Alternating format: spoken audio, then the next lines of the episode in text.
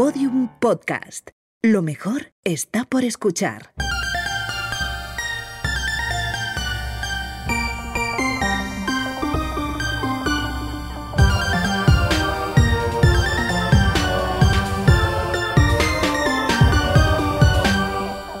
Hola Ana. Bien, Ana, Ana se ríe porque llevamos mucho encima ahora. Sí. Sí, yo en el mejor de los casos tengo una gripe, sin más, em, que tú ya tenías, en fin, no, no, no estamos bien. Pero aparte llevamos, ha sido como una auténtica gincana conseguir grabar hoy. Estamos en un rinconcito nuevo, una nueva celda.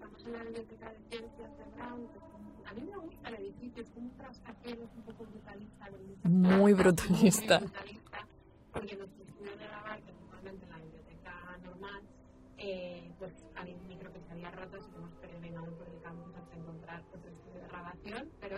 Mm. aquí tenemos muchas cositas. Buah, muchísimas, muchos artilugios. Pero bueno, Carmen, vamos a dejar nuestras penurias en directa a lo importante que has comido hoy. Claro, bueno, es difícil dejar las penurias atrás porque no he comido nada y tú tampoco, precisamente por, eh, por este vagabundeo que hemos tenido por la universidad buscando dónde grabar. Pero sí que he desayunado súper bien. Pues mira, bueno, me he tomado una infusión primero de limón y jengibre para la garganta, pero luego una tostada con tahini y mermelada de albaricoque por encima, súper rico. En, el supermercado que tengo cerca de casa, bueno, a 15 minutos, en la cooperativa esa, muy rica. Y arándanos y frambuesas congeladas. Me gusta, porque así duran, están siempre a mano.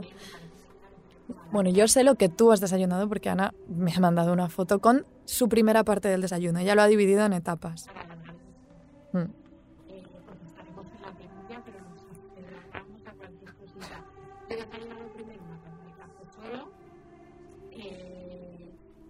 pomelo con eh, sal y miel y un plátano, todo esto cortadito. Mm. Medio pomelo, ni más ni menos.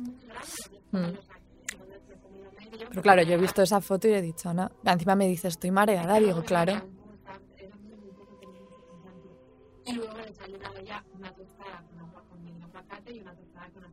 Eso sí, ya muy bien, ya bien, ya bien.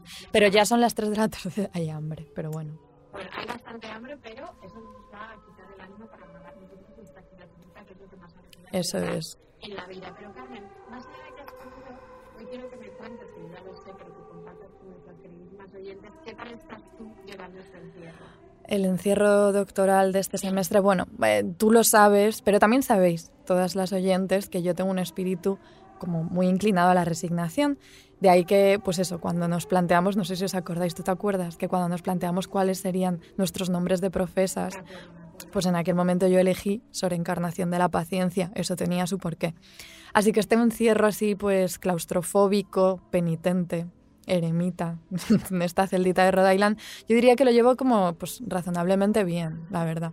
Pero yo sé que tú, Ana, eh, que tú te llamaste a ti misma en aquel momento Sor Petronila de las Llagas, yo sé que andas un poquito más, disgustadilla y sobresaltada en el cautiverio nuestro. Así que cuéntanos, desahógate, que para eso es este tu podcast. ¿Tú cómo estás? A ver, estoy, o sea, vamos por. Yo estoy bien.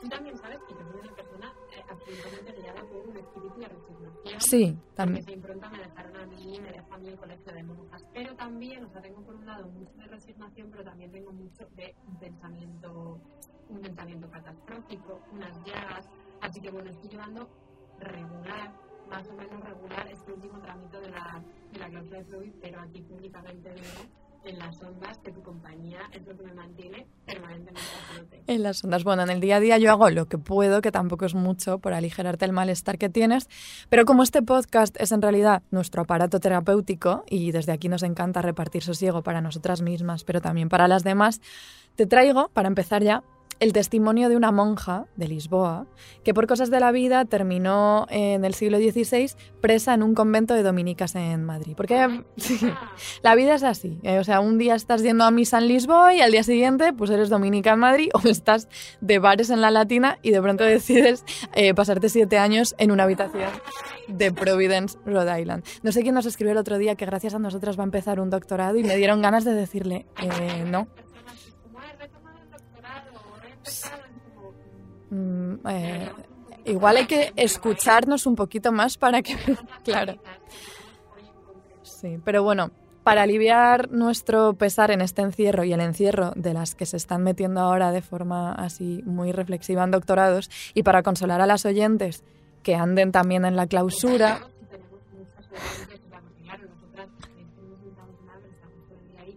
Si tenemos muchas oyentes, la, en la clausura y que en realidad la mayoría están teniendo vidas disolutas como las que nos gusta tener a ti y a mí periódicamente. eso es verdad, es verdad. Son unas... Mira, esto, esto no, lo he cont- no te lo he contado nunca a ti. En, en mi familia, bueno, una tía abuela mía que se llamaba Adela, eh, te- llamaba... Mi tía Adela era hermana de mi abuela paterna.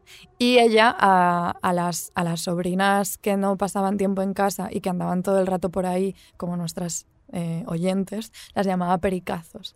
Sí. Hay como mucha violencia. Obvio, bueno, y de, y de esto también vamos a hablar hoy, claro, de considerar a otras mujeres pericazos. Bueno, pues vosotros no seáis tan pericazos, por favor, que os vemos absolutamente todo en Instagram, como decía Ana, y se nos dispara muchísimo el FOMO, de verdad.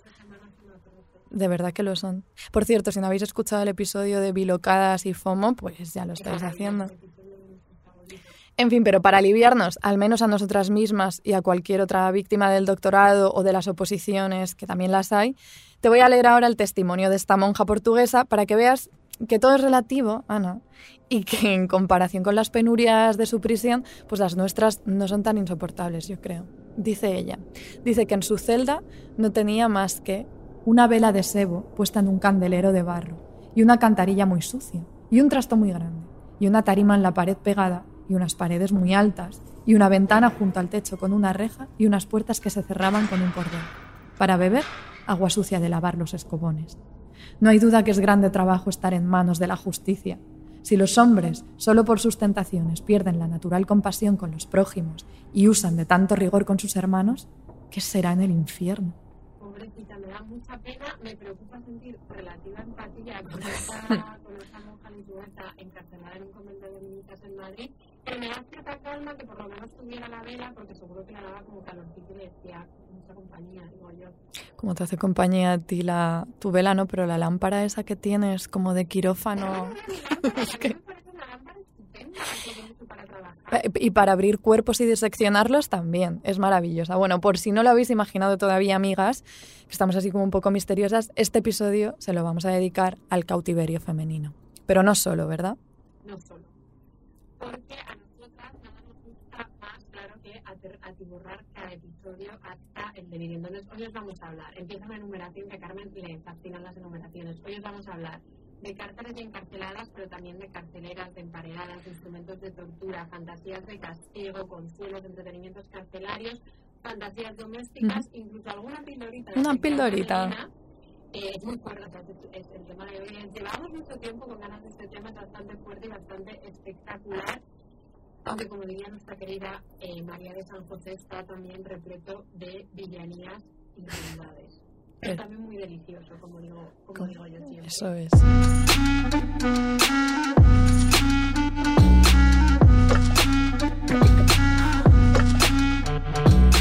Las hijas de Felipe. Con Ana Garriga y Carmen Urbita. Un podcast con todo el bling bling de los siglos XVI y XVII. Producido por Podium Podcast. Carceleras y encarceladas. Mujer contra mujeres. No soy ni mala ni santa.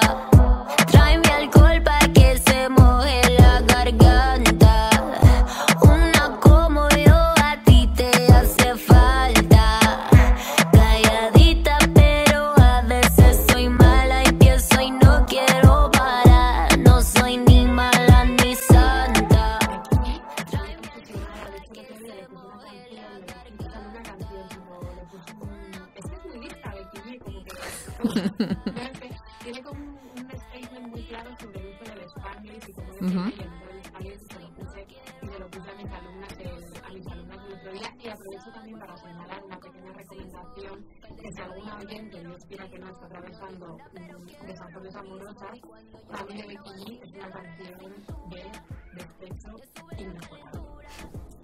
Pero bueno, Recomendación del día. recomendación del día, empezamos nosotros. Siempre cualquier algo es ocurrido eh, que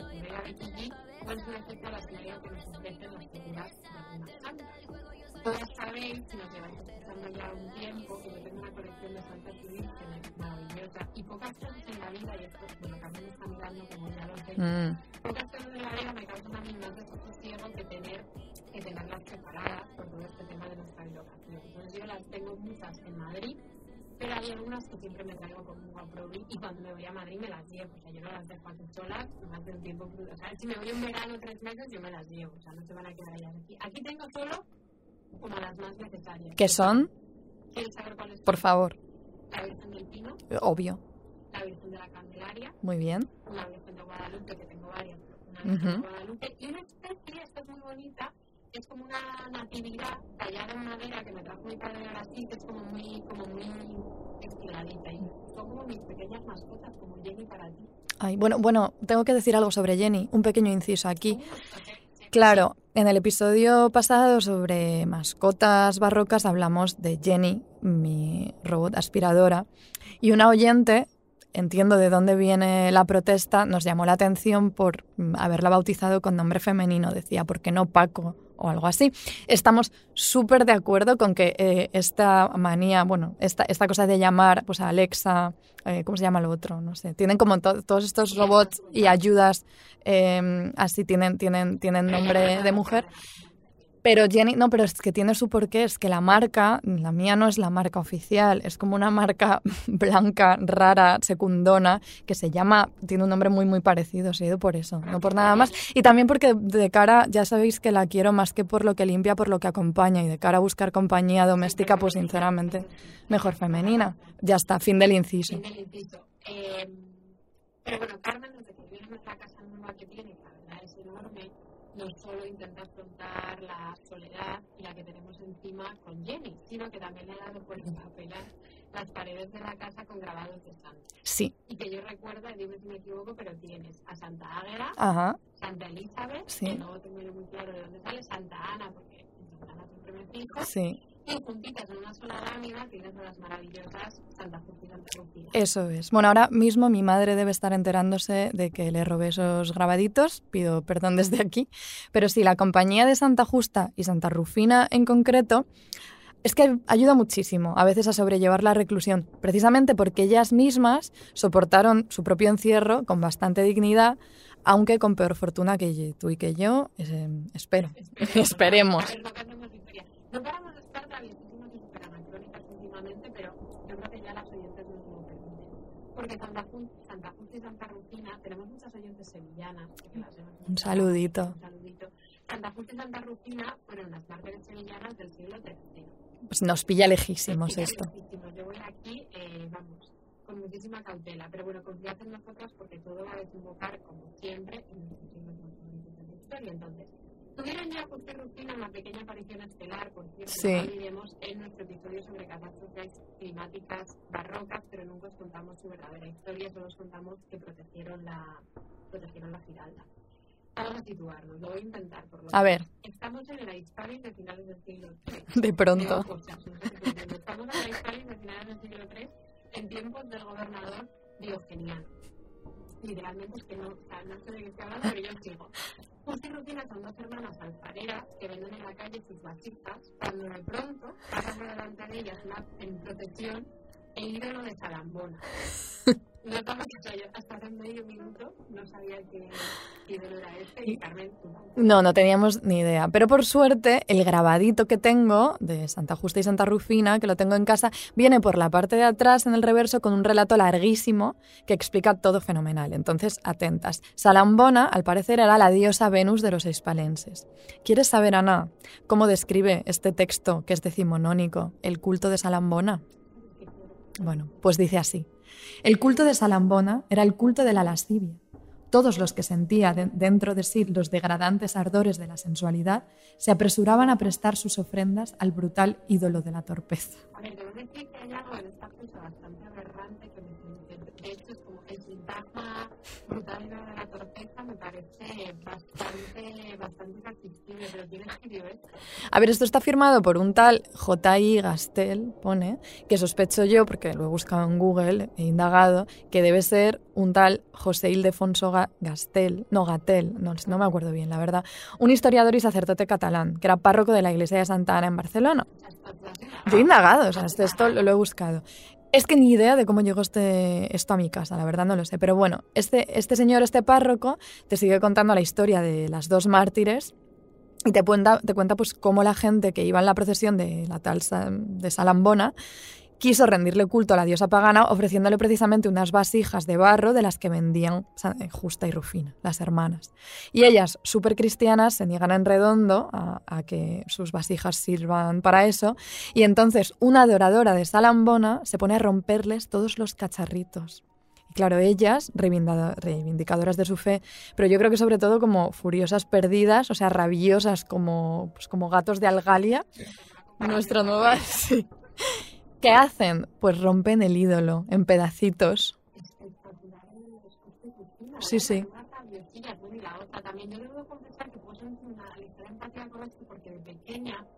En más de una ocasión, me dejé llevar arrebatos de este tipo.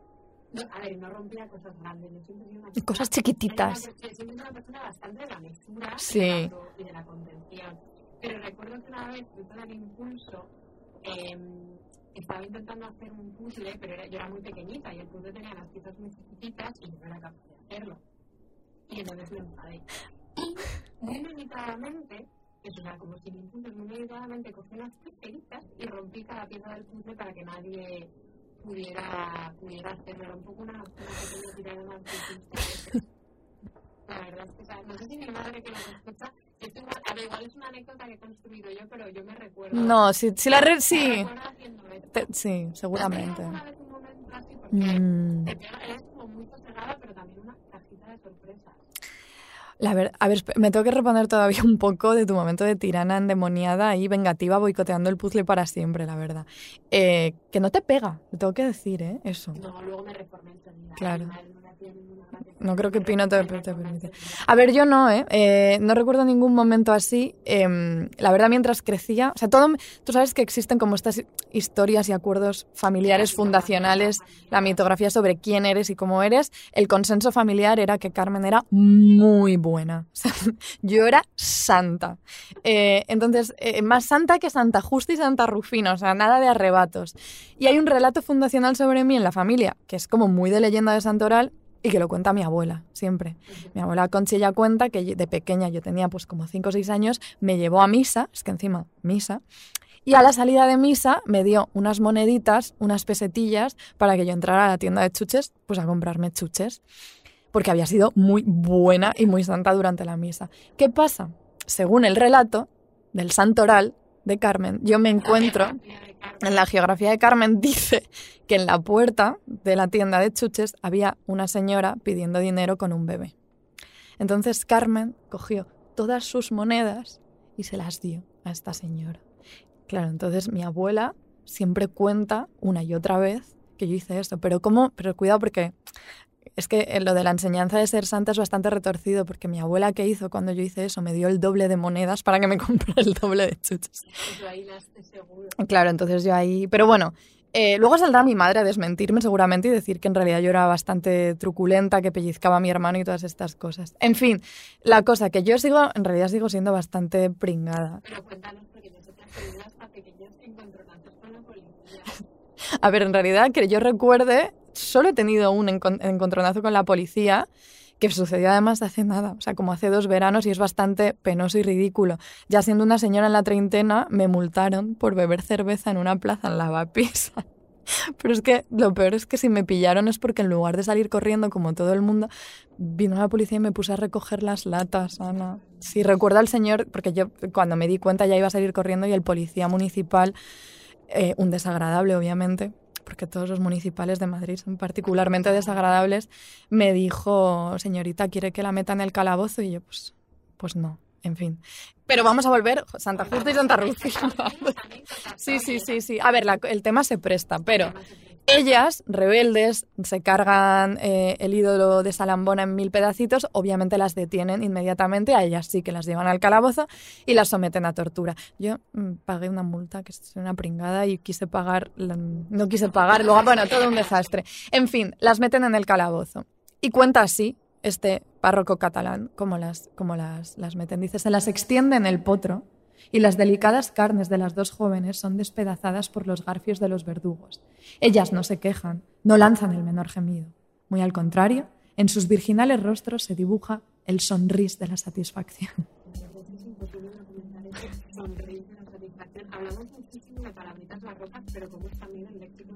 La verdad, ¿eh? Nos hacemos un podcast paralelo de 19. Molaría muchísimo, ¿no? Ratitos libres.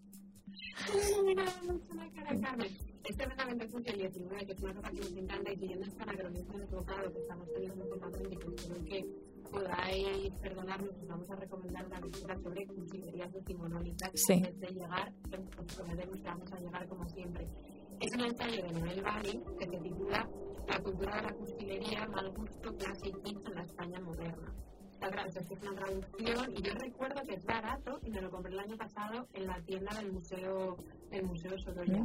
El libro no tiene desperdicio. Pero bueno, lo que me llama muchísimo la atención del trocito que nos has leído de la tortura de Santa Justa y Rufina es que muy por encima este párroco catalán pasa por los detalles de la tortura, es decir, que no hay ni rastro de la truculencia barroca. No, no la hay, no. O sea, José Ildefonso, el que se llama así, el párroco pasa muy de puntillas por los garfios, por la tortura, y eso es algo que, como vamos a ver hoy, no te lo hace ni de broma. Un texto barroco no va a pasar de puntillas por una buena tortura, un buen martirio, porque cosas- pocas cosas más barrocas que recrearse en las truculencias del martirio, eso es así.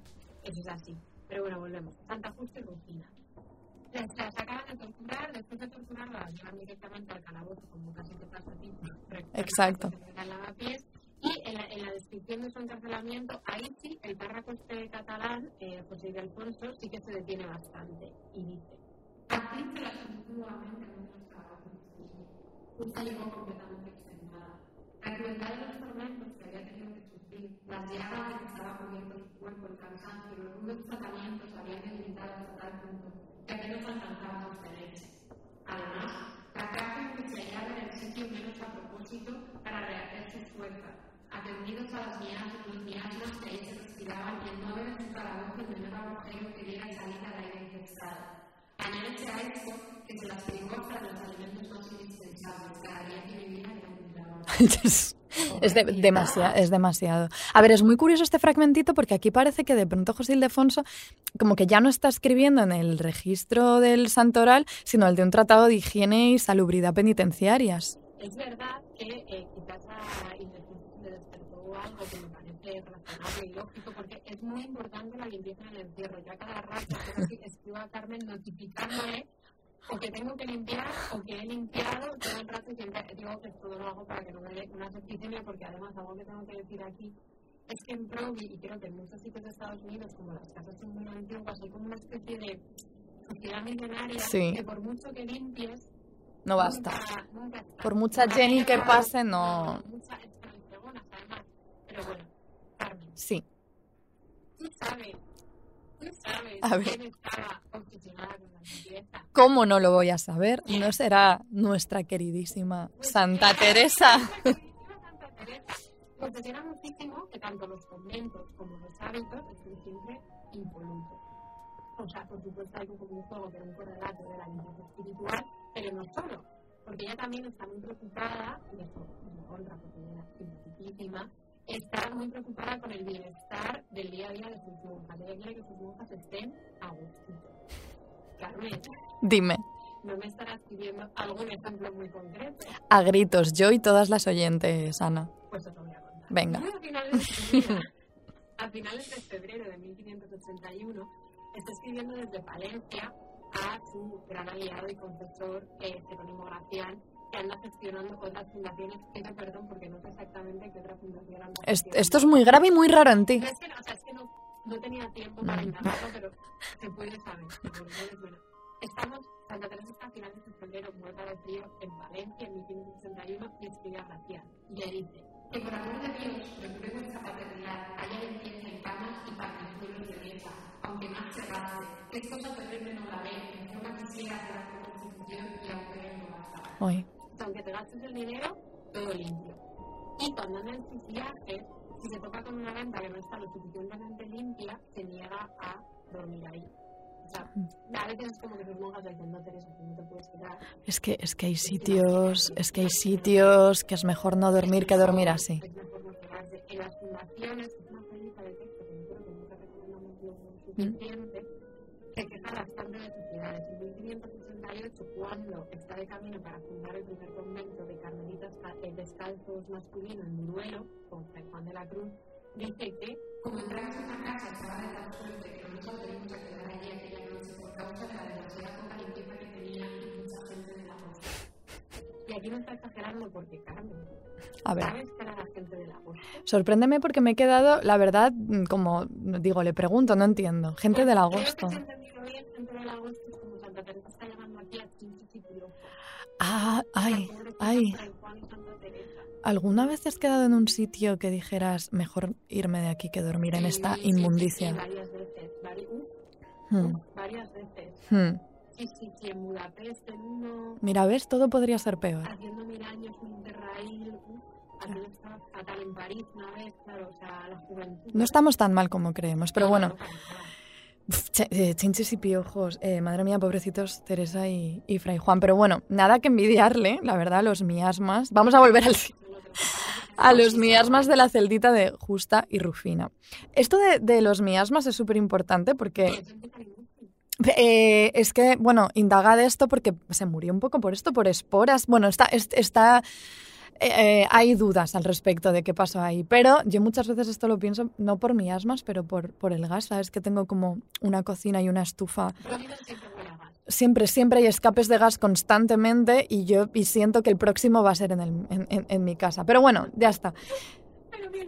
Mientras dure chicas, si, si un episodio más, dos semanas sobrevividas. Eso es, eso, es, eso es lo que significa. Pero bueno, la preocupación de este señor por los miasmas de la celda de Santa Justa y Santa Rufina es que es súper decimonónica, si lo piensas, como esa pequeña digresión que hace que suena a medidas de saneamiento, a políticas de salud pública, como a espacios penitenciarios donde la dureza del castigo ya se quiere como reformular en vigilancia aparentemente al menos amable y rehabilitadora. En fin, todo esto atufa, Ana, lo voy a decir, atufa muchísimo a Foucault, pero Santa Rufina y Santa Justa que nos libren, por Dios, de ponernos aquí a hablar de Foucault. O sea, no. Que detenga. No, por cierto, hab- hablando de Foucault y de cárcel y, de, y detenciones, nuestra amiga Bea Lobo, que por cierto tiene el mejor podcast de España, De España que se llama Perdona. ¿Ves entonces? Es que el, y además el mejor titulado, o sea, tiene el mejor nombre de podcast y el mejor podcast. Ella nos contó una anécdota en la que, bueno, por una detención súper injusta que tuvo en la juventud, ella acabó gritando, ¿te acuerdas que nos contó que acabó gritándoles a los policías que no soy como creéis, que no soy la hippie que pensáis que yo he leído a Foucault? Es que claro, o sea, Foucault pues, nos salva muchas veces, pero en este podcast no le vamos a No. no. le vamos a dar cabida. Nunca nos olvidemos, además, por esta presión decimonónica y nuestra propia por la higiene, de Cristina Morales en Lectura Fácil cuando dijo esa frase que luego tú me recordaste, me recordaste a mí que la higiene es antesala del, del fascismo. Es que es un poco verdad. Es, es totalmente verdad. Pero lo que nos interesa a nosotras es que en ese cautiverio salvaje, Santa Justa muere un 17 de julio, Justo. justo, y su cuerpo es arrojado a un pozo para que nadie pueda venerarlo. El final de Santa Justa es tristísimo, la verdad, pero es que el de Santa Rufina es directamente espectacular. Pero muchísimos hablan de Santa Rufina, o sea, si no lo sabéis, eh, sentaos. La condenan a ser devorada por un león en un anfiteatro repleto de espectadores, pero cuando el animal sale a la plaza, se sienta a los pies de la santa como un auténtico cordeiro.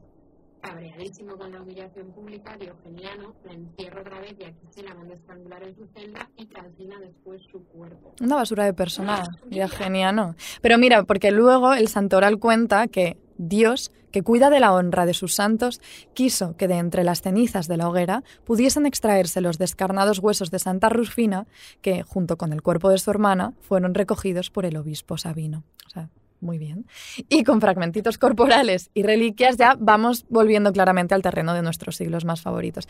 A ver, aquí todo es muy confuso, ¿eh? no, no, no te voy a engañar. Se supone que los restos y cenizas de las dos, de las dos hermanas, eh, se enterraron y que permanecen aún bajo el convento de la Santísima Trinidad de Sevilla, en lo que Alonso Morgado, que escribió Historia de Sevilla eh, en 1587, él llama las cárceles sagradas de las dos santas. Pero todo esto es confusísimo porque él cuenta eso por un lado, pero luego en realidad se supone que las cenizas fueron recuperadas y esparcidas en un prado que luego llamaron de Santa Justa y Santa Rufina. Muy confuso. Pero es que hay otra vuelta de tuerca aquí porque Alonso Morgado después, páginas más tarde, como que se olvida de lo que te ha dicho y te dice bueno, primero te cuenta todo sobre el culto en la Sevilla del 16 a estas dos santas, de las procesiones que se hacen el 17 de julio por las patronas tutelares de la ciudad.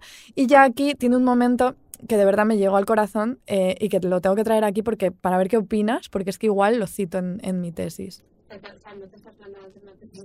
No, no. Además del podcast del 19, eso, para los ratitos libres, sí. Claro. De nuevo, los cuerpos se suponían que estaban en las cárceles sagradas, eso nos había dicho, eh, pero luego recula porque él, ante todo, es prudente. Algunos dicen el cuerpo de Santa Justa haber sido trasladado juntamente con el cuerpo de San Isidro. Mas porque en nuestros tiempos los cuerpos de las santas vírgenes Justa y Rufina fueron descubiertos por revelación y trasladados al Real Monasterio de Burgos por Pedro Fernández Noble Príncipe, yo no quiero definirlo. Otros lo averigüen. Yo no quiero definirlo, otros lo averigüen, por favor. ojalá de nuestra tesis. Conclusión. Yo no quiero definirlo, otros lo averigüen. Te cuento que te he traído datos. Venga. Te cuento que según el jesuita Pedro Murillo Velarde... Y nos fiamos de él porque es jesuita, entre otras cosas. Eh, escribe un libro en 1752 que no me leerte el título completo porque fue un pequeño resumen. Dentro título. Me estás un poco enferma, pues sí. voy a leer el título completo. Gracias.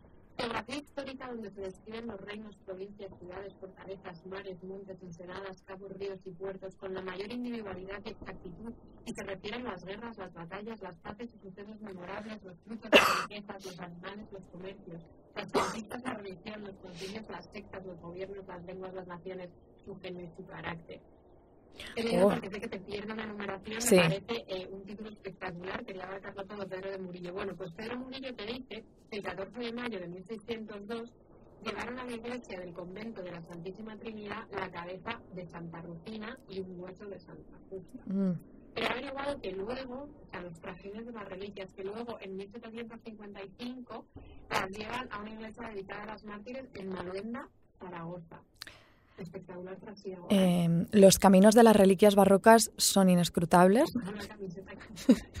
sí. queréis una camiseta que ponga los caminos de las reliquias barrocas siempre son inescrutables, eh, podríamos hacerla. A ver, recordemos, si no, las pesquisas desquiciadas en busca del meñique de Santa Teresa a las que os lanzasteis todas después de escuchar nuestro episodio de reliquias. O sea, eso fue, eso fue memorable. Pero escucha, Ana, porque si yo me he empeñado hoy en traer aquí a Santa Justa y Santa Rufina, volver al siglo III, no es porque sí. Más allá de que tenga yo este grabadito con este relato eh, por detrás tan jugoso del 19. No, todo es porque leí en el libro de Elizabeth Perry, que tiene un libro que es increíble, sobre género, desorden en la Sevilla de los siglos XVI y XVII, em, que da para mucho, pues leí ahí que la leyenda de estas dos santas como que fue completamente resignificada en el siglo XVI por las mujeres sevillanas, pues de ser el típico relato de martirio reivindicado por el dogma católico pasa además a transformarse en un relato como súper útil para sortear ansiedades femeninas pues que encuentran en el santo martirio de ellas la manera de imaginar para sí mismas un modelo de respetabilidad como heroica, pero sin desviarse de los valores de obediencia, de piedad y de pasividad que se les imponía en su propio cautiverio doméstico. Entonces dije, pues, pues empezamos por ahí. Y para terminar, Ana, con esto, con Santa Justa y Santa Rufina, te voy a leer los versos dedicados a las santas que dice Morgado, no sé si es cierto, que se cantaban en las calles sevillanas. Vamos allá. O que justa y que Rufina, o que Rufina y que justa, la una justa divina, la otra Rufina justa. No, sé, no hay un mensaje de gran calado, pero ahí están. Sí, ahí está.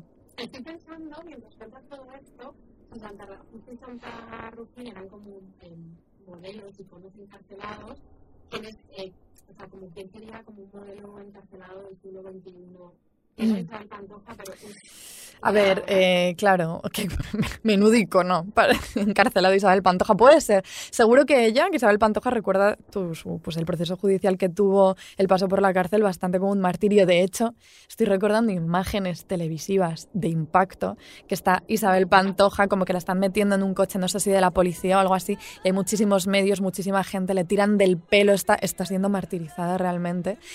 Y además tiene ella esta versión de Concha Piquer. Pero a mí desde el principio me cansaba tu ternura.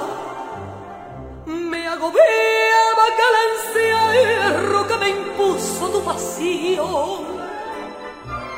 Y una noche que tus celos me colmaron de amargura. Con la hiel de mis palabras yo maté tu corazón. Tanto decirme te quiero, te quiero, yo no lo puedo aguantar. Como un pájaro me muero, me muero, necesito libertad. Abra puertas y cerrojos que me dé la luz del sol.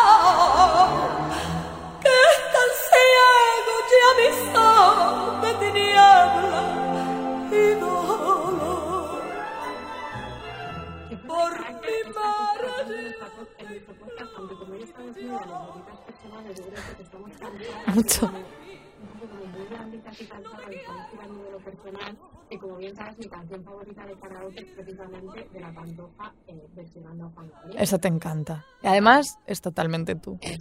Perdona si te hago llorar. Perdona si te hago sufrir.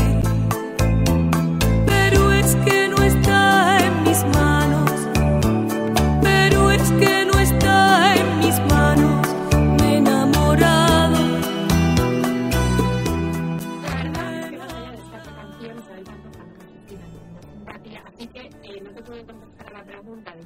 El icono encarcelado del siglo XXI, pero ¿sabes a qué pregunta te puedo contestar? A ver, A quién sería el, eh, el icono encarcelado del siglo XXI. una pregunta que tenía mucho más sentido en realidad.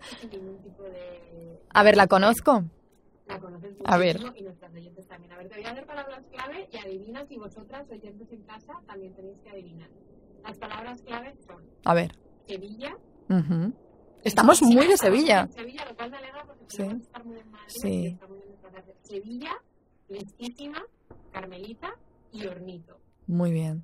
Ah, va a ser María de San José. María de- Obviamente. A ver, lo del hornito para guisar es que me vuelve loca, la verdad. Esto, ah, si no lo habéis visto todavía, hicimos muy fuera de carácter esto también, un vídeo de Instagram, como un Reels, que obviamente, obviamente, las hijas de Felipe hacen un vídeo de Reels, la cagan, lo hacen mal, los últimos segundos no se escuchan. Ah. ¿Cuál era el octavo? Dilo. Porque pa- para quien no lo sepa, es un vídeo que hicimos en honor a la santa en su día y eh, dimos como ocho datos que a nosotras, que, por los que tenemos debilidad de la santa. Y el octavo se cortaba. Así que, ¿cuál era? El octavo se cortaba, que era como para todo lo que te pase, para cualquier malestar, te duela lo que te duela, Santa Teresa siempre, siempre, siempre recomienda agua de azahar. Ya está, eso era lo que se había cortado. Bueno, volviendo a María de San José, por cierto, no confundir a esta María de San José de la que habla Ana, discípula directa de Santa Teresa, peora durante años del convento de Carmelitas Descalzas de Sevilla, con la otra María de San José, de la que hablamos mucho, Agustina Recoleta Mexicana, que esta es mm, la que se quejaba siempre de la grandísima repugnancia de todo lo que tenía que escribir como nosotras. O sea, de Sí. de de de de Sí. Bueno, María, como decía Carmen, había sido privada de Sevilla durante años, y discípula de Teresa, y la propia Teresa decía que a su muerte le hicieran a ella por fundadora, eran íntimas amigas. Cuando muere Teresa, todas sus discípulas directas inician viajes por Europa para escribir sus fundaciones, y María se va a Portugal, donde funda el convento de San Alberto de Lisboa. mira qué bien. Dios, es que este es, es que es un podcast políglota. La funda el 7 de agosto de 1585. Me ha parecido súper bonita esa pronunciación. A ver, esto que cuentas, mira que en general, como ver cualquier rasgo carmelita reflejado en nosotras y en nuestra trayectoria, pues me parecería fenomenal, me suele pasar, me parece bien, como que me hace sentirme muy ubicada, como muy situada en la tranquilidad de estar haciendo las cosas bien. Pero en concreto el espíritu aventurero y trotamundos carmelita, la verdad, desde Rhode Island te digo que nos lo podríamos haber ahorrado. Pero bueno, podría haber sido peor. ¿Sabes que yo en algún momento, perdón, con la anecdotita eh, personal otra vez, pero que en un momento muy extraviado de mi adolescencia yo quise ser diplomática? Tú también quisimos ser diplomática. Imagínate. Estaríamos ahora, uno, separadas, porque no estaríamos en el mismo destino, y quizá, yo qué sé, imagínate, tú estarías a lo mejor en, en el reino de, de Bahrein firmando informes de exportación de perlas. Perdón, retomamos. María, María se va a Portugal y funda allí en Lisboa un convento. Pero las cosas se tuercen rápidamente. Vaya. Algunos meses después de la fundación, los descalzos eligen de provincial a un genovés que se llama Nicolás Doria. Mm, bueno, vamos avisando de que Nicolás Doria era tan basura de persona como diogeniano. Era, efectivamente. Una de la persona de Doria impone un gobierno que se llama la consulta, que es bastante es un poco no, perdón, es muy difícil hubiera decir con este episodio. Doria básicamente lo que quería era destrozar el legado teresiano, quitarse de medio a todas sus discípulas e imponer un modelo de espiritualidad que fuera mucho más rigorista y que se alejara como de la afectividad y la recreación que habían vertebrado los conventos teresianos. Esto lo digo en tono, académico porque es como suele hablar. Entra ahí, no puedes, es que entra. Jota, no, pero todo este asunto nos enfada de verdad, genuinamente. Aunque haya cierto tono académico en esto, el enfado es visceral, porque sigue muy vivo para nosotras. María de San José y Ana de Jesús, que eran de todo menos fáciles de apaciguar, consiguieron un breve de Roma para mantener las constituciones de Santa Teresa y seguir pues con lo que ellas querían, que era un gobierno de mujeres para mujeres. Pero claro, Doria ahí, ¿no? Enfadado como una mona, como un gato de Algalia, recurrió a nuestro padre, ni más ni menos a Felipe II, que le ayudó a invalidar todo eso. Pero lo importante es que aquí dolorosísimo para todas estas monjas. María de San José en concreto es encarcelada un año en la cárcel del convento de Lisboa, privada de comunicación y de comunión. O sea, está en aislamiento total durante un año. Un aislamiento total. O sea, la verdad me da muchísima angustia. Como cuando estábamos escribiendo los ensayos esos sobre Sor Juana y se nos saltaban un poco las lágrimas pensando en los últimos días de su vida, sin libros, sin comida, por la... no, comida por la peste. En fin, que triste. Sí. Pero bueno, eh, Carmen, Sí. Tú siempre dices que este podcast, en realidad, y tienes toda la razón, es nuestro rinconcito terapéutico. Así Lo que es. te prometo que María de San José nos da el consuelo que necesitamos. Vale. Nosotras y pues, cualquier oyente que esté pasando un momento de, de soledad y Encarcelamiento. encarcelamiento. Entonces, el Viernes ¿Nos Santo, escuchará alguna presa? ¿Les dejarán escuchar podcast? Supongo, No lo sé. pues eh, este es el episodio para. Que si alguien lo sabe, por favor, alguna funcionaria. El Viernes Santo de 1593 está María de San José encerrada en Lisboa desde hace meses y escribe una carta que titula, el título es Impagable. Carta de una pobre y presa descalza, consolándose y consolando a sus hermanas e hijas que por verla así estaban afligidas. Ay, el título es mucho ya, ¿eh? O sea, ya solo de escuchar el título me hace sentir, em- me hace sentir muchísimo mejor en realidad. O sea, como igual lo que tengo que hacer es empapelar las paredes de mi celda, de mi casa, no solo de Santa, sino también de fragmentitos de esta carta consoladora de María de San Pues José. es una tontería, Porque María de San José, recordemos que tenía, yo creo que hemos de esto hemos hablado ya en algún episodio seguro, María de San José tenía una formación exquisita y era una escritora maravillosa, así que la carta es un artefacto retórico perfecto, milimétrico, infalible, de tal manera que si la carta caía en las manos equivocadas, se leía simplemente como una epístola humanística llena de Hmm. referencias al Nuevo Testamento y al Antiguo Testamento como de resistencia y resignación, pero si caía en las manos de sus hermanas lisboetas, que era lo que ella quería, la entenderían como el enclave de resistencia carismática que necesitaban en ese momento para resistir a Doria. La carta empieza así. Empecemos. A ver, Yo sé, carísimas hermanas y hijas mías, si la pasión y ternura de vuestra acompañan nuestras lágrimas, y siguiendo la luz del corazón, de que de vuestro sentimiento, pues no se compadece, en ley de exceso amistad que nos tenemos, que queréis vosotros por lo que yo río, y con mí sepas de que me río, es un poco Evita, no llores por mi Argentina. A ver, me muero un poco de risa con María de San José, está todo estudiadísimo. También qué agotador, tanta acrobacia. Escribe súper, súper bien. La, ca- la carta es larguísima y está llena como de malabares, como decía Carmen, pero esperamos que cada palabrita cuenta es absoluta delicia y haríamos sin duda audiolibro de... Igual vendría bien un audiolibro de la carta de pobre Otra, otra cosa, para los ratos libres, audiolibro de María de San José. Pero bueno, yo aquí he traído un trocito que creo que eh, te va a ayudar, nos va a ayudar, nos va a ayudar a todas a navegar eh, nuestro encierro y nuestras agonías con estas tesis que nunca terminan de terminar. Por favor. A ver, Hay mucho marcado con Cristo en la navecilla, has levantado un texto. Ha torcido un poco el plan. está removidito el ambiente. Y aunque el Señor duerme y parece que nos vamos alejando, pero está verdaderamente. Su majestad recordará tiempo y nos. No. No se perfecta vuestra fe, correcta al parecer el Señor. Nos ha dejado tanto tiempo en manos de los que tan sin razón nos persiguen y afligen. Nos parece que es un premio de los ejercicios de la religión. Cuántos años hace trabajamos desterrados en diversas tierras, enterradas en suma pobreza, sufriendo los intolerables trabajos, enfrentando y sustentarnos A ver, eh, ¿cómo no me va a ayudar? Me ha ayudado a mí, nos ha ayudado muchísimo a todas, es que estoy segura. Lo, de tantos años que trabajamos desterrados en diversas tierras, encerradas, sufriendo intolerables trabajos, obviamente me ha enternecido muchísimo. O sea, ¿cómo no reconocernos ahí? Pero para animar y dilatar el corazón, también sirven muchísimo, Ana, unas redondillas que escribió María de San José exhortando a las carmelitas descalzas a conservar las constituciones de Santa Teresa. Que dicen? Bueno, dicen muchas cosas, pero he seleccionado algunos versos. Bien vas, bien vas, no te mudes, pues tiene larga experiencia. Resiste con vehemencia. Y luego, pues qué mejor coyuntura queréis que en tal ocasión mostrar pecho y corazón, que lo demás es locura.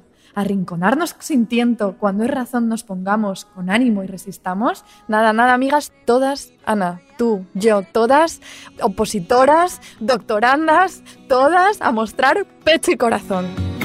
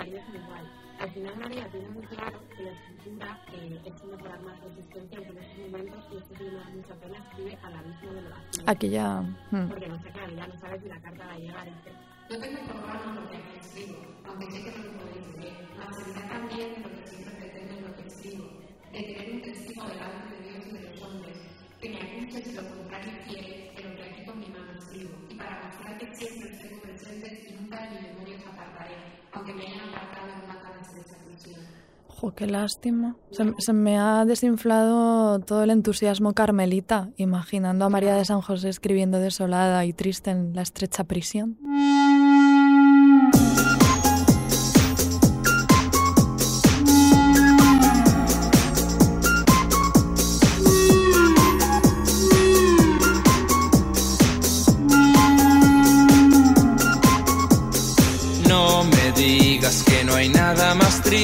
Que lo tuyo. Hay miles de cosas en el mundo que son mucho peor. Bueno, hemos hablado de mujeres encarceladas por señores que eran... Sí, ya está. Se acabó. Mm, siguiente. Ella no querría que nos quedásemos en las lágrimas, claro.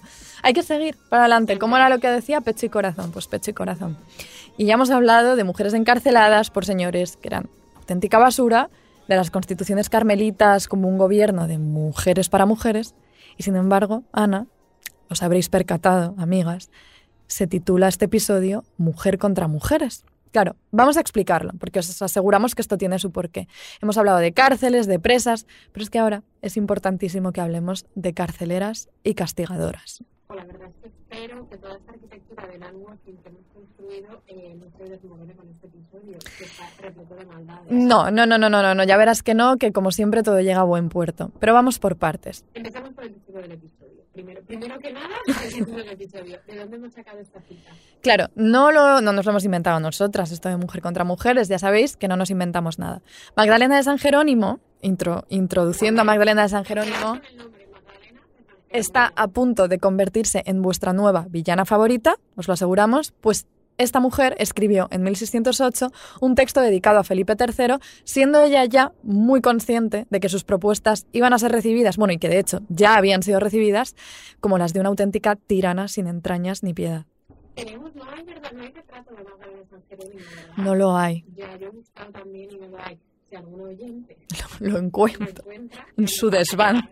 Se llamaba Beatriz Zamudio, o Beatriz de Zamudio ella en realidad. Ah, Ahora lo contaremos, Pero bueno, ella escribe ese texto. Eh, y, y eso, era, ya, ya está respondiendo como a unas críticas que se ve que había. Y ella dice, habiendo yo considerado y visto, con la experiencia de largos años, que gran parte, si no es la mayor, del daño y estrago que hay en las costumbres en estos reinos de España, nacía de la libertad, disolución y rotura de muchas mujeres, sentía, aunque gran pecadora, un gran dolor en el alma, así de ver a nuestro gran Dios y Señor ofendido, como de ver este nobilísimo y cristianísimo reino estragado y perdido. Este sentimiento y dolor me hacía muchas veces pensar y buscar algún medio que fuese remedio para tanto mal. Ofrecióseme uno que, aunque riguroso, me pareció el mejor y más eficaz Magdalena de San Jerónimo es que pasa total de singular en más mínimo aspecto de falsa, de falsa modestia. O sea, todo, toda esa pantomima retórica de la humildad que casi cualquier monja tiene como apunte la escritura, en Magdalena de San Jerónimo pasa olímpicamente y ya está, está como súper desenfadada alardeando de su experiencia para autorizarse. La verdad es que es bastante alucinante. Poquísimas concesiones a la, falta, a la falsa modestia Magdalena. Quitando ese momentito entre paréntesis, que está además entre paréntesis en que dice gran pecadora, se llama... Bueno. Es que además que este parrafito concluyendo orgullosa, el remedio que se le ocurrió a ella fue el mejor y el más eficaz. O sea, ¿te imaginas que tuviéramos tú y yo esa certidumbre y ese aplomo con los capítulos de texto? Pues, eh, pues de otra manera estaríamos ahora mismo, la verdad. No Sí. Pero cuéntanos cuál es esa mm, la idea brillante que tiene Magdalena San Jerónimo para acabar con toda la disolución y rotura de las mujeres de España.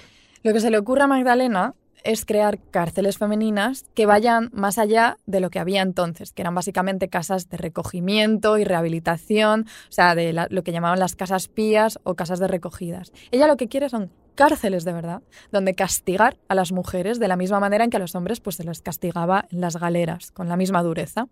Por eso estas cárceles femeninas ella precisamente la- las llama así, galeras, y el texto que escribe lo titula, que nos encanta compartir títulos, aquí va el suyo, porque también es jugoso, sobre todo el final, razón y forma de la galera y casa real que el rey nuestro señor manda hacer en estos reinos para castigo de las mujeres vagantes y ladronas, alcahuetas, hechiceras y otras semejantes. Lo que Ya está. totalmente en el saco de las mujeres vagantes, ladronas, alcahuetas, hechiceras y otras semejantes. Yo he pensado que ya sabes que yo quiero de verificar un dato que se imprimen dos ediciones de la galera el mismo año, en 1908. Una se imprime en Valladolid y la otra en Salamanca. Y me llamado mucho la atención, porque nunca lo había visto yo esto, que en la edición de Salamanca en la portada pone, eh, pone el impresor y demás, que Carmen está tocando la frente con febril. Creo que está con fiebre, la verdad.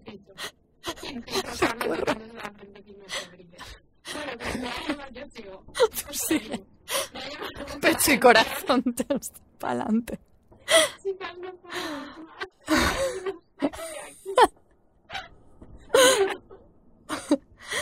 Venga, sí. dos ediciones de la galera en 1608, una en Salamanca. Hmm. Insisto, me ha llamado mucho la atención que en la portada de Salamanca, que yo nunca la había visto, pone el impresor la ciudad, pero pone que se imprime por mandado de la ciudad. O sea, era absoluta burócrata, Magdalena. Lo era, lo era. Ella tenía muchísimos tejemanejes con los ayuntamientos, con el ayuntamiento de Valladolid, también con el de Salamanca. Era bastante, bastante espectacular. Sí, de hecho, bueno, lo de burócrata se ve claramente porque en esta primera página con la que abre su tratadito, cuenta que le hizo la propuesta al rey que él le mandó eh, ir a hablarlo con el duque de Lerma. Claro, no, él no quería pensar demasiado, gestionarlo con el duque de Lerma. Y que después, sí, sí, sí, no fue a hacer algo. Y que después de hablarlo con él, eh, pues fue decidido poner en plan, en, en, ejecución. Entonces, su idea ha triunfado, la de Magdalena, efectivamente. Pero al escribir este texto, ella parece que tiene que responder de nuevo a lo que decía antes, a más de una voz crítica, y dice, como las demás cosas nuevas en sus principios, así esta ha causado novedad y admiración, no solo en la gente vulgar y común, pero aún en la principal, y más grave, teniendo el nombre y hechos de esta galera por demasiado rigor y severidad, particularmente siendo inventada por mujer contra mujeres. Nada tienen de especial. Dos mujeres que se dan la mano. El matiz viene después. Cuando lo hacen por debajo del mantel, luego a solas, sin nada que perder. Tras las manos va el resto de la piel. Hacia aquí, no puedo poner porque yo siempre como que cruzo mujer contra mujer y cruzo navaja. Entonces como por algo como del lesbianismo raro, entonces mi amiga Elena siempre está como como, como riéndose de mí porque llevo, llevo toda la vida confundiendo estas dos canciones. Pero Cruz de Navajas no es la de dos drogadictos en plena ansiedad. Título, ¿sabes? Como, como en mi cabeza, por algún motivo eso aludía como a cierto lesbianismo que yo cruzaba como mujer contra mujer. En fin, te voy a hacer una pregunta, Carmen, que te juro que no es gratuita ni me la inspira únicamente la canción y que me nace de una duda que de verdad yo creo que es súper Todas tus dudas son legítimas, Ana. Es verdad. Siempre. Pensando en aquel texto del que hablamos en este episodio de que hace una tú en un momento como este, en el jesuita, que yo no me acordaba que era jesuita, señor, en el jesuita Bernardino de Villegas enumeraba su lista de índices para detectar amistades particulares e ilícitas dentro de la intim- intimidad conventual femenina. Supongo yo que en un tratado como el de Magdalena también se daría la misma preocupación. Me alegra que me hagas esta pregunta, Ana. Pareciera que no habíamos pensado. ¿eh? Me parece muy bien que te haya surgido esta duda más que legítima. Bueno, pues es que no hay, no hay una preocupación explícita de Magdalena por este asunto. Eh, sí deja claro que en la galera debe haber una firme vigilancia nocturna, pero ella lo justifica así. Conviene también que de noche duerman algunas de las más inquietas con alguna cadena o en el cepo, como se hace en algunas galeras con algunos forzados porque no estarán pensando sino por dónde irse o cómo podrán aporrear a las oficialas o mesarse unas a otras y hacerse cuanto mal pudieren. Yo las conozco bien, que las he tratado muchos años, que como el demonio está tan enseñoreado de ellas y tan airado por haberle sacado estas almas de sus uñas, las estará induciendo a muchos males y hasta que el castigo las domestique estarán furiosas. Pues es bastante como la transfun de, de Matilda. Sí. Podríamos estirar muchísimo nuestro anacronismo estratégico y leer la sombra de cierta preocupación en ese besarse unas a otras, pero la verdad es que de verdad que parece que a Magdalena lo único que preocupa es que se, se arranquen las cabezas. O al menos esa es la única preocupación que ella puede permitir que le llegue a Felipe III. Claro, pero vamos a, vamos a tirar de este hilo, vamos a tirar. Claro, ella está tratando de defender su proyecto ante cualquier asomo de voz crítica y entonces no va a hablar de posible lesbianismo cuando está hablando de poner a todas estas mujeres juntas, no. Pero te diré, ah, aquí sí, que por esta misma época eh, Cristóbal de Chávez escribe Uno, otro. otro. Es que, Bienvenido a la ciudad de Felipe. No, pero es que seguro que dentro de cuatro episodios diremos, pues ¿te acuerdas de Cristóbal de Chávez lo que decía? Bueno, Cristóbal de Chávez, nuevo amigo y conocido, escribió La relación de las cosas de la cárcel de Sevilla y su trato. Estamos obsesionados hoy con Sevilla, un saludo a Sevilla. Y su relación tiene un ánimo más descriptivo y desinteresado que el texto de Magdalena.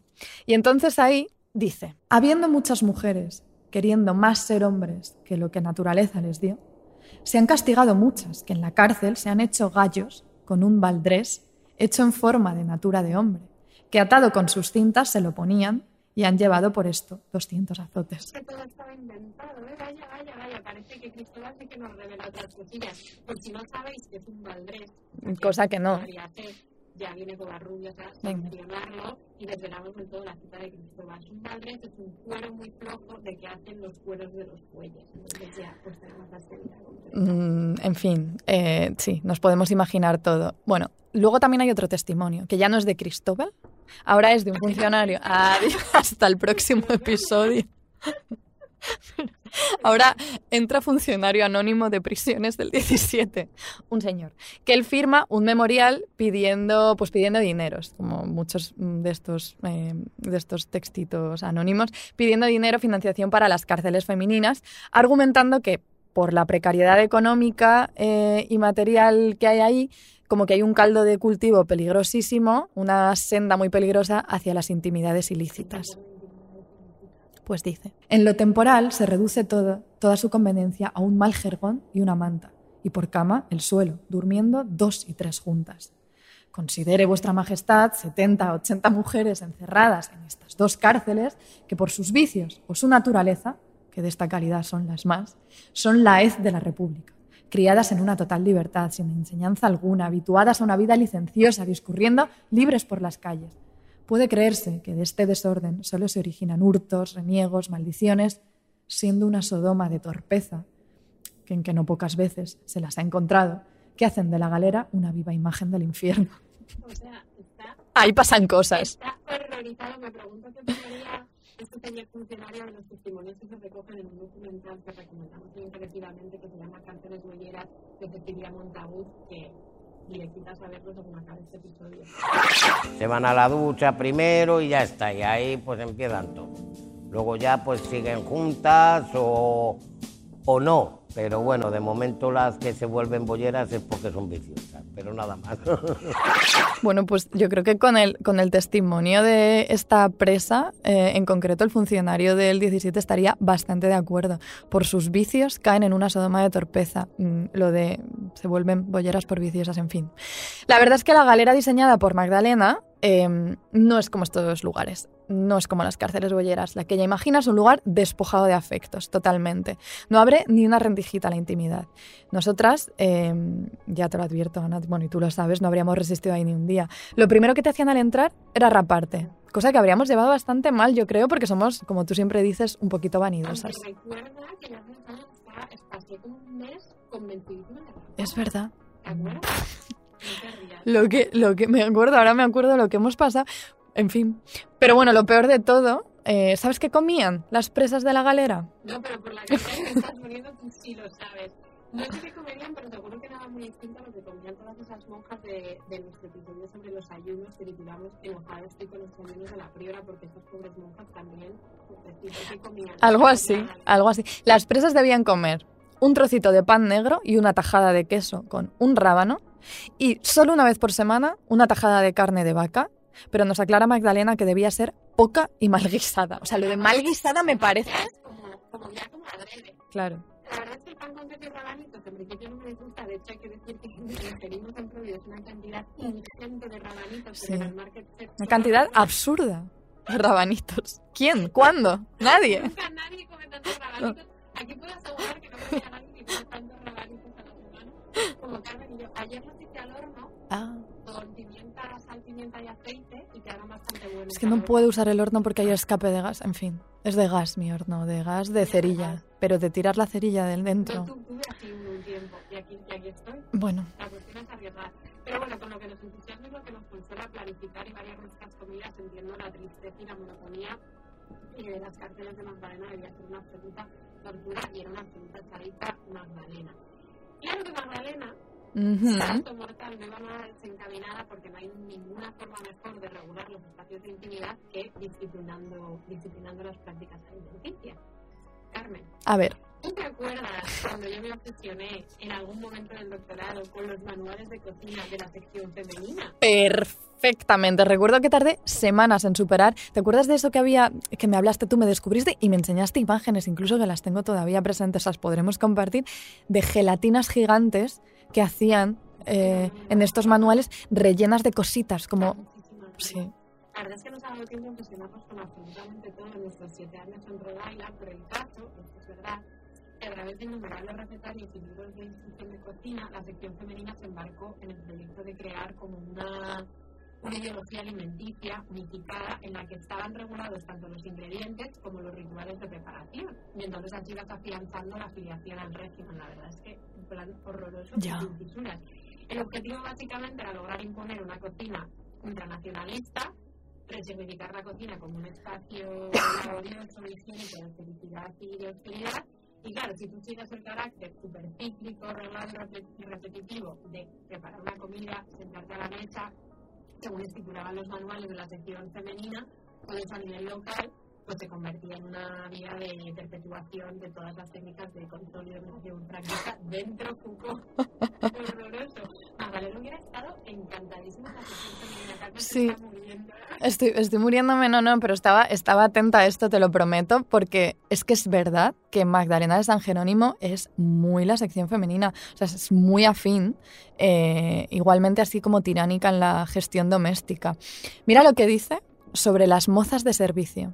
Que es que eh, esto se hace muy de. O sea, es un comentario que podría hacer perfectamente una señora del barrio de Salamanca de los años 40, de la sección femenina, o de ahora mismo, la verdad. El mal y estrago que de los mismos 20 años a esta parte se hallan las dueñas, doncellas y mozas de servicio, porque además de no haber quien quiera servir, por andarse a la vida de gallofa, las que entran a servir sirven tan mal y están tan llenas de vicios, porque o están amancebadas, o son ladronas o alcahuetas, que se padece con ellas mucho trabajo. Y otras, ya que sirven, piden tantas condiciones que más parece que entran para mandar que para servir. Esto es increíble. Es que es increíble. No, no. Es que de pronto es Pilar Primo de Rivera. Sí. Espectacular, 100% la película de Rositas Morales como está el servicio. O sea, alucinante, la verdad es que ojalá estuviéramos ahora dadas a la vida gallosa, la verdad. Mm. Preguntas tengo para hacerte sobre Magdalena. Y Magdalena tenía también esperado que de la sección femenina, de la disciplina alcanzada a través de las labores domésticas. Pero muchísimo. O sea, ella, ella tenía mucha obsesión con que estuviesen siempre trabajando en una tarea, una labor, una artesanía. La verdad es que o sea, se confirma eh, que Magdalena San Jerónimo y Pilar Primo de Rivera son una misma persona. No descartemos que, hubiera, que Pilar Primo de Rivera hubiera tenido acceso de alguna manera a la vanidad de Magdalena San Jerónimo porque todo el aparataje de Claro. la sección femenina viene de, de técnicas de control de mujeres de la contrarreforma. Todo, todo viene de ahí. Las afiliadas a la sección femenina ponen en práctica la lección de José Antonio. El verdadero feminismo no consiste en querer para las mujeres las funciones que hoy se estiman superiores, sino en rodearlas de mayor dignidad humana y social. Obedeciendo a las consignas de Franco y a las órdenes de su delegada nacional, estas muchachas han devuelto a España el gozo de la artesanía y el esplendor del arte popular. En fin, eh, paralelismos clarísimos. Pero a ver, lo cierto, aquí te voy a decir, aquí hay una, un pequeño desvío de Magdalena, porque aunque es verdad que todo el proyecto penitenciario de su galera se basa en mantener a las presas, pues eso, siempre libres de la ociosidad, ocupadas en tareas manuales que las alejen de las malas intenciones, a Magdalena los detalles de la costura, de la limpieza y demás trabajos la aburren, pero muchísimo. O sea, a lo que más espacio dedica y lo que más disfruta describiendo ella son los castigos y todos los artilugios de tortura con los que ejercerlos.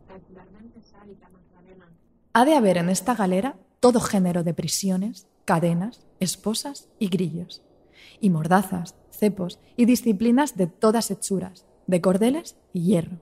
Si alguna mujer de estas la mandare dar azotes secretos, ejecutarse a este castigo en un aposento que para este efecto estará señalado. Magdalena es bastante BDSM todo. De hecho, me recuerda bastante. Yo nunca lo he visto. Quiero pensar que tú tampoco, aunque quizás no lo hemos vuelto a hablar.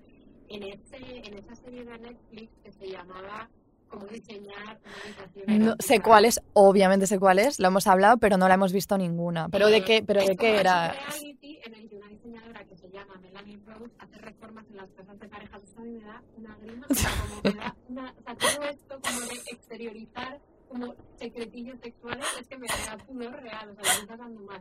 Bueno, pues Melanie Rose hace reformas en casa de parejas que participan como para sorprenderse mutuamente con habitaciones eróticas que van desde más relajantes hasta mazmorras en sótanos, o sea, unas truculencias bastante parecidas a las que diseña Magdalena de San Jerónimo, la verdad.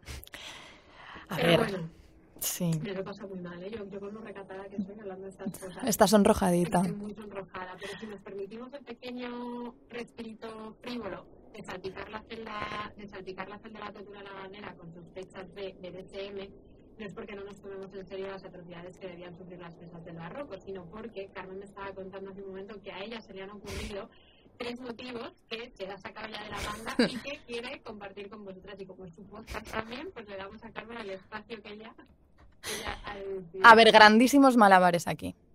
Claro, eh, a veces somos un poco el elefante Hawái haciendo cucamonas por el escorial y es agotador. Pero vamos a conf- confiar en mí, o sea, atentas. A ver, yo creo que por un lado, si nos permitimos jugar con las fantasías BDSM no sé qué, es porque la, eh, la primera, creo yo, que leía este asunto del castigo, el tormento y todos sus artilugios desde la fantasía y desde lo literario, era la misma Magdalena. Porque, bueno, y aquí no podemos desvelar demasiado porque nos tiene la cosa es que en las cartas que intercambia Magdalena con su amiga Luisa de Carvajal, que es una amistad que no tiene desperdicio, pero de la que ya os hablaremos en otro momento y quizá de otra manera, ya veremos, ellas hablan constantemente de cómo se intercambian y leen con absoluta pasión, pero de verdad, relaciones de martirio. El 16 de octubre de 1600, días, fechas para ti, Ana, Luisa de Carvajal se queja a Magdalena. Le dice, la relación del martirio no he recibido. Creo que se quedaron en Valladolid con ella. Harto deseo que me la envíen, que es cierto, de nada pudiera gustar más. Sí. Es que, y tanto, solo unos meses más tarde, esto ya es enero de 1601, en otra carta le cuenta esto, entusiasmada. Tampoco había recibido el martirio de los dos sacerdotes hasta anteayer, que me lo envió el padre Acosta. Heme holgado con él extrañamente, como lo hará mi alma siempre con tales nuevas. Es que había mucho disfrute en leer, en, en leer narrativas, narrativas suculentas de este tipo. Recordemos siempre a la maravillosa escritora María de Zayas y cómo se detiene en cada aspectito de las torturas, del dolor. A ver, es que la lectura espiritual era, Claro. los antigologios eran básicamente Claro. esto.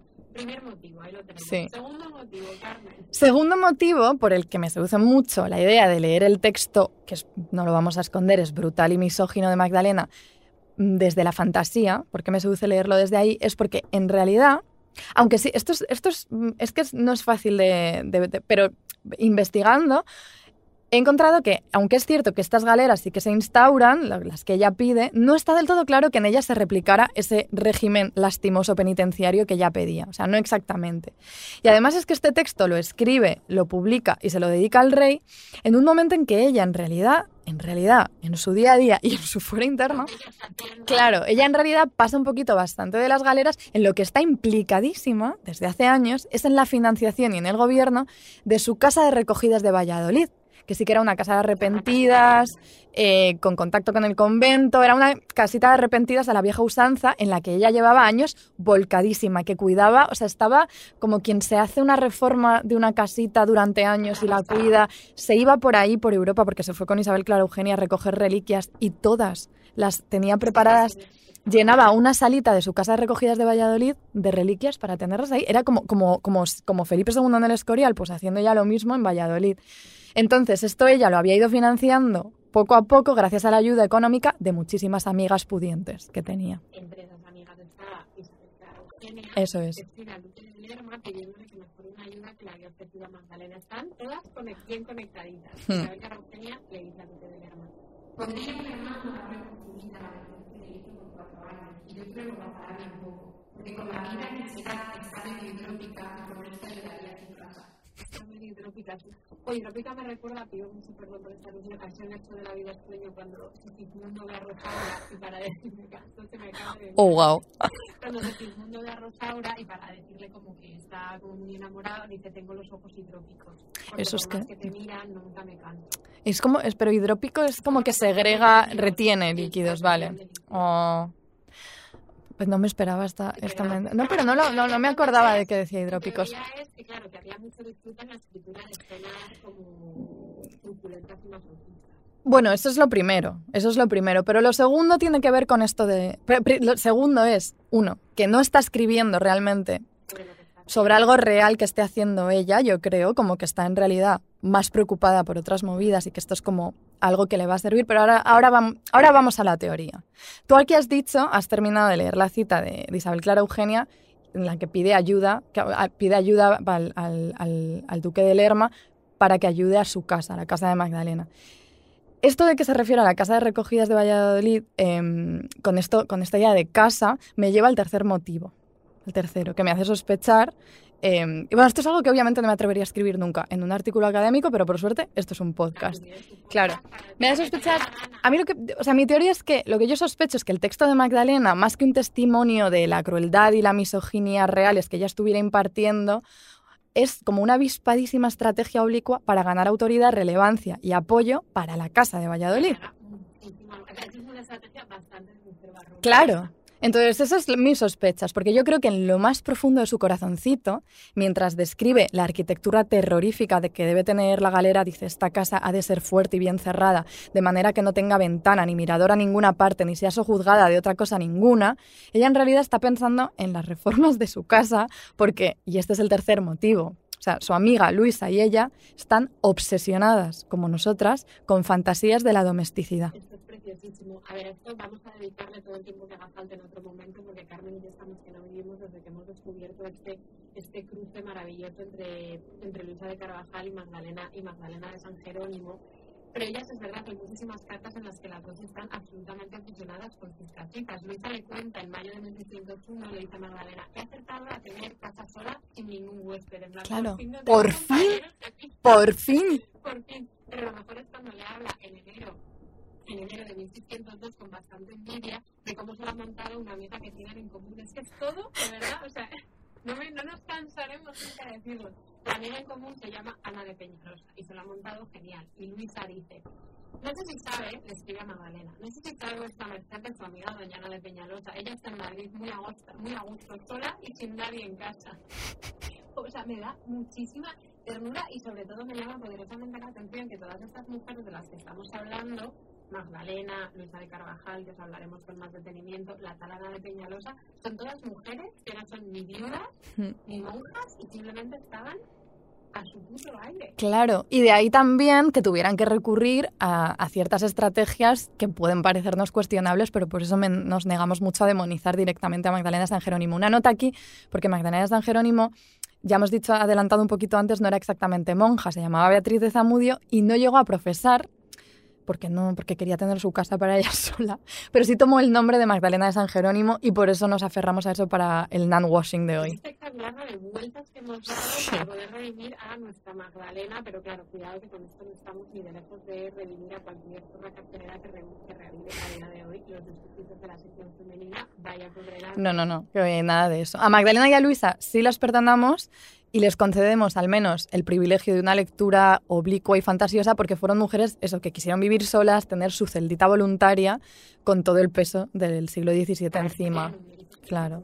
Y para terminar, no podemos irnos sin leer este trocito del texto de la galera de, Magdalena, por el que se... No, no es de la galera, perdón. Es un, te- es un fragmentito del texto por el que se constituye en 1605 el patronato de la aprobación de la Casa de Recogidas de Valladolid, la casa que realmente quería Magdalena.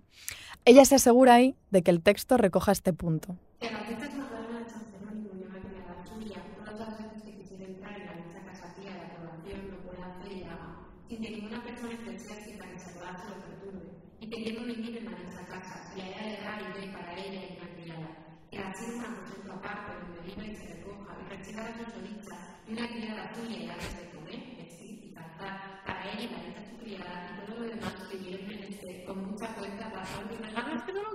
Casitas. Y una sirvienta también, pero sí. No nos podemos ir, ya nos vamos, que nos acaba, estamos medio moribundas, pero no nos podemos ir sin decir que eh, todo este descubrimiento de la galera y de los solapamientos con esta maravillosa mujer que se llama Luisa de Carvajal nos vinieron a Carmen y a mí gracias a un congreso estupendo al que asistimos en Valencia de una asociación de mujeres escritoras anteriores al 1800 Sí.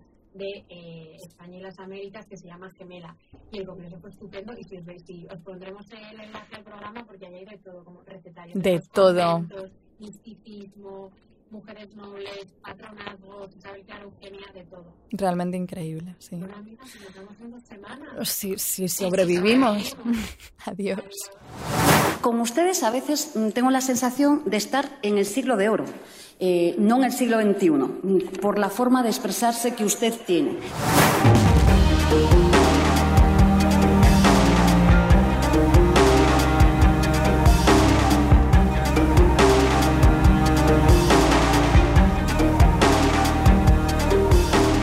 Las hijas de Felipe es un podcast de Podium, escrito y narrado por Ana Garriga y Carmen Urbita. Edición Ana Rivera. Diseño sonoro Elizabeth Búa. Jefe del proyecto Jesús Blanquiño.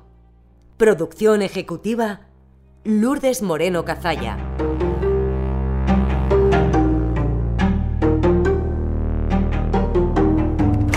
Escucha todos los episodios en Podium Podcast y todos los agregadores de audio.